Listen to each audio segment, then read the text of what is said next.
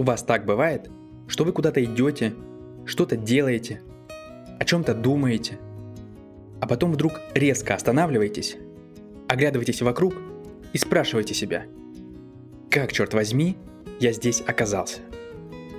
И самое главное, зачем я все это делал, чтобы тут оказаться? Меня зовут Кирилл Чаадаев. Я автор телеграм-канала и книги с одноименным названием «Дневник школьника уездного города Н». Там я рассказывал о том, как проходил мой последний год в школе. А теперь я студент московского вуза. Пытаюсь дожить и пережить первую сессию в универе. Для сегодняшнего выпуска эта фраза особенно актуальна.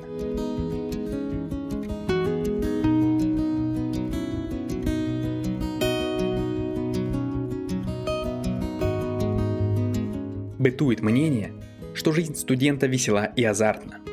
Уверяю вас, это не так. 99% времени уходит на зубрежку, дорогу до универа и обратно, сонные лекции и убийственно скучные семинары. Но иногда, очень редко, действительно бывает весело. Одно из подобных событий – это посвящение в студенты. Но вы знаете эти посвящения. Я, конечно, говорю не про официальную часть, с речами ректоров и деканов, а про то, что происходит потом. Вообще я долго колебался, идти или нет. «Конечно, иди!» – кричали одни. «Там будет весело!» – кричали они. «Ты что, это же Содом и Гамора!» – возражали другие. На самом деле, идти на подобное мероприятие невероятно страшно потому, что ты еще никого не знаешь. Ты жутко боишься облажаться и стать всеобщим посмешищем. Сделать что-нибудь неправильное, упасть в грязь лицом и на все последующие 4 года получить клеймо, от которого уже не отмыться. Что-то подобное крутилось у меня в голове, когда я шел на посвящение. И моим опасениям суждено было сбыться. Посвящение проходило в громадном подмосковном коттедже с кучей народа, горой алкоголя, музыкой, танцами и прочим весельем. В большей степени там были, что называется, представители золотой молодежи – Алкоголь стоил дорого, пообщаться мне было особенно не с кем. Я как-то отдалился от эпицентра тусовки, забился в угол и там грустно смотрел на этот праздник жизни, каждую секунду задавая себе вопрос, как я, черт возьми, здесь оказался. Потом я с кем-то все-таки разговорился, но за грохотом музыки слова искажались. Мне вообще казалось, что мы разговариваем о разных вещах. Я на всякий случай просто кивал на все его слова – Вероятно, он поступал так же, благодаря чему мы приходили к консенсусу. Пользуясь возможностью выговориться в пустоту, я решил высказаться, что мне там не нравится. Сам не знаю, почему я выбрал какую-то очень странную формулировку. Я сказал, что не верю в вечеринку. Как назло, по всемирному закону подлости, именно в этот момент выключилась музыка, и мой возглас разнесся по всему коттеджу. Один из особенно активных парней-старшекурсников возмущенно воскликнул. «Что? Ты не веришь в вечеринку? Сейчас мы это исправим». Он откупорил несколько бутылок джина, разбавил их водкой со швепсом, и через час я не только уверовал в вечеринку, но и стал ее пророком. Через два часа я обещал показать путь в Трою. Через три часа я выкинул в окно все ножи, потому что мне вдруг пришла в голову безумная мысль, что кто-нибудь может начать буянить а значит надо предпринять превентивные меры и заранее избавиться от холодного оружия. Через 4 часа я закорешился с каким-то мажором, у которого родители депутаты, и мы, цитата, пошли тратить деньги, которых у нас нет. Через 5 часов я начал буянить. Хорошо, что к этому моменту в доме не было холодного оружия. Через 6 часов вечеринка выдохлась. Люди медленно разбредались по спальным местам. Но только не я. Я отлавливал уставших тусовщиков и каждому втолковывал, что он должен найти в себе силы перейти на ту сторону добра и зла. Потому что истинный сверхчеловек способен тусить до последнего вздоха. Все это на следующий день я восстанавливал по обрывкам воспоминаний. С чужих рассказов и по сторис из чужих инстаграмов. Я пытался понять, что мне теперь делать. Бежать из города, из страны, менять имя и фамилию – а самое главное, как, черт возьми, я там оказался.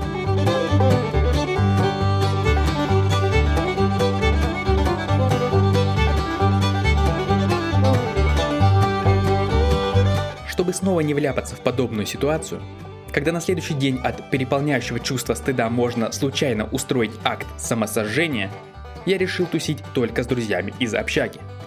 В случае чего, перед ними будет не так стыдно. По случаю дня рождения мой однобровый сосед решил закатить вечеринку. У нас было три банки энергетика, две бутылки водки, бутылка лимитированного туркменского коньяка, немного текилы, ящик вина и бесчисленное множество банок пива. Не то чтобы это был необходимый запас для празднования дня рождения, но раз уж начал коллекционировать алкашку, то сложно остановиться. Кстати, насчет коллекционирования. Именно так звучала наша официальная отмазка, когда через несколько дней к нам в комнату зашла комендантша и обнаружила длинный ряд пустых бутылок.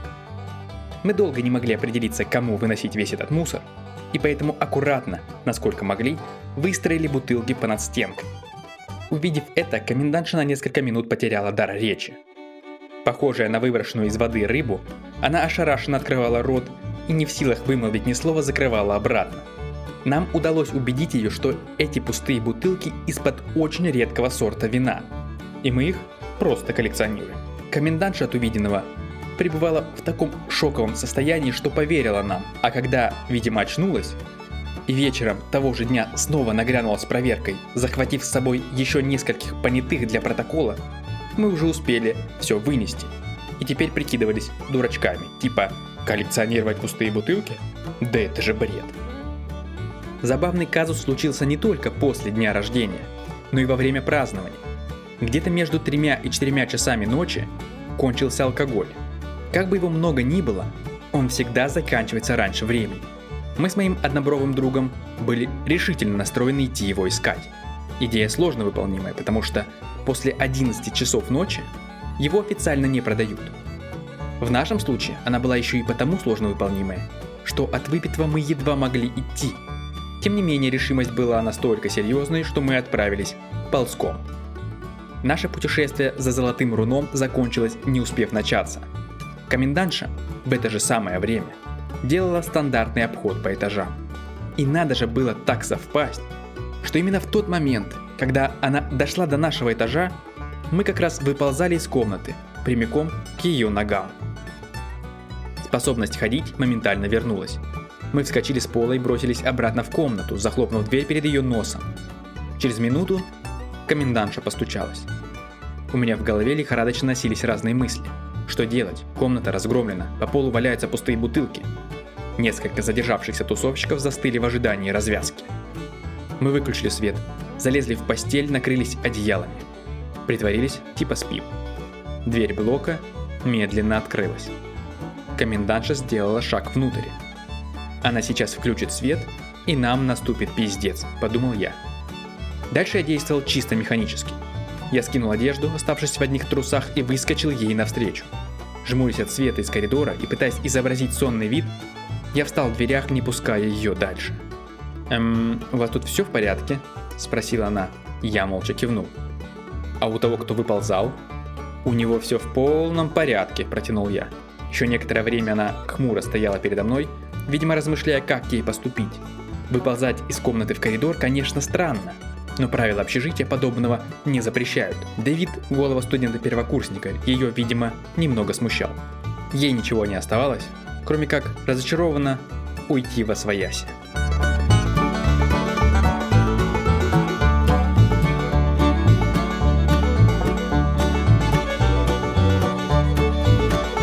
К сожалению, не всегда мне везет, как в предыдущей истории.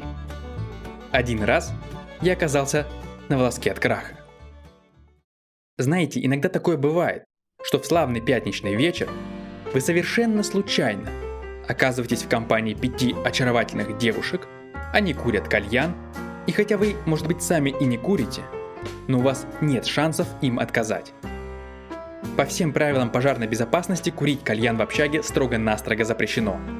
Если вас поймают, вас могут выселить и даже отчислить из универа. Но это никого не останавливает. В тот роковой пятничный вечер это не остановило и нас.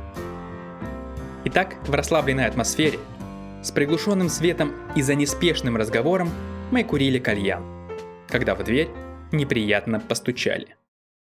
Да, там стояла комендантша, и она жаждала нашей крови. Мы засуетились. Чтобы перебить запах кальяна, девочки повсюду распыляли духи. Я пытался сообразить, что делать с самим кальяном. Кто-то предложил выкинуть его в окно, и это с шестого этажа. Но мы приняли другое, еще более безумное решение. Мы поставили кальян в угол комнаты. Я сел на краешек кровати так, чтобы загородить собой кальян, и мы, понадеявшись на чудо, запустили разъяренную комендантшу. Как собака-ищейка она ворвалась в комнату, заглянула под стол, под кровать, распахнула шкафы, обнюхала каждого из нас и, дойдя до меня, естественно разглядела заряженный и готовый к употреблению кальян. Ее лицо исказилось от гримасы, выражавшей множество противоречивых чувств одновременно. От презрения до чувства собственного превосходства. Потом она медленно села за стол, зачем-то грохнула по нему рукой и принялась орать. Она кричала, что мы наркоманы, проститутки, дебилы и мрази. Короче, использовала весь тот лексикон, которым Лукашенко обычно называет белорусов. На следующий день мы сидели в знакомом для меня кабинете у директрисы общежития. Вместе с комендантшей они снова поливали нас грязью. На все наши попытки уладить конфликт мирным путем они только сильнее орали. Знаете, этот административный восторг. Они буквально оргазмировали от упоения своей властью над нами. В понедельник мы были уже на ковре у проректора. Обсуждался вопрос о нашем отчислении – Обиднее всего было одной девочке, которая попала под раздачу случайно. Она не курила с нами кальян. Она просто оказалась не в тот момент, не в том месте. Мы попытались защитить ее, но проректор отвечал, что она знала, что мы нарушаем правила, и не доложила об этом куда нужно. Я пытался робко возразить, что так не принято. Мои слова взбесили его. «Где так не принято? У кого так не принято?» Взорвался он. Тут началась вся эта стандартная херня про наркоманов и проституток, только добавились еще и зэки. Типа это в среде зэков не принято стучать, а порядочный студент не только может, но и обязан сотрудничать с руководством вуза. Раз мы так не считаем, то мы потенциальные преступники. Мы порочим образ студентов его университета, и нам лучше поискать другое место. Мы никак не возражали. Одна девочка рыдала, остальные потупленно смотрели перед собой – я думал, как, черт возьми, я здесь оказался.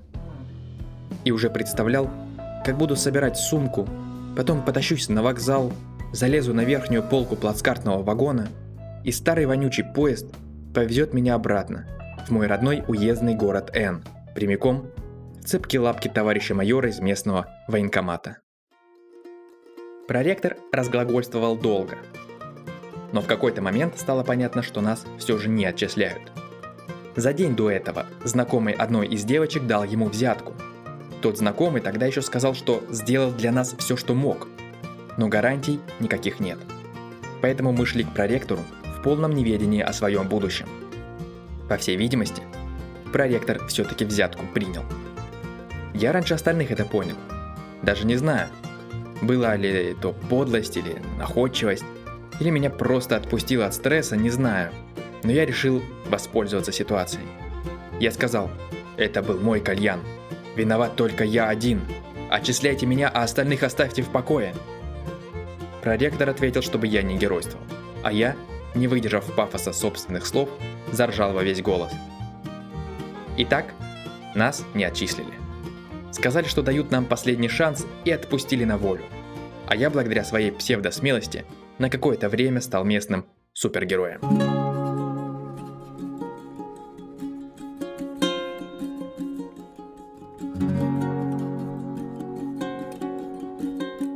Знаете, если вы дослушали выпуск до конца, то вы совершенно справедливо можете спросить меня, Кирилл, а нахера ты все это делаешь?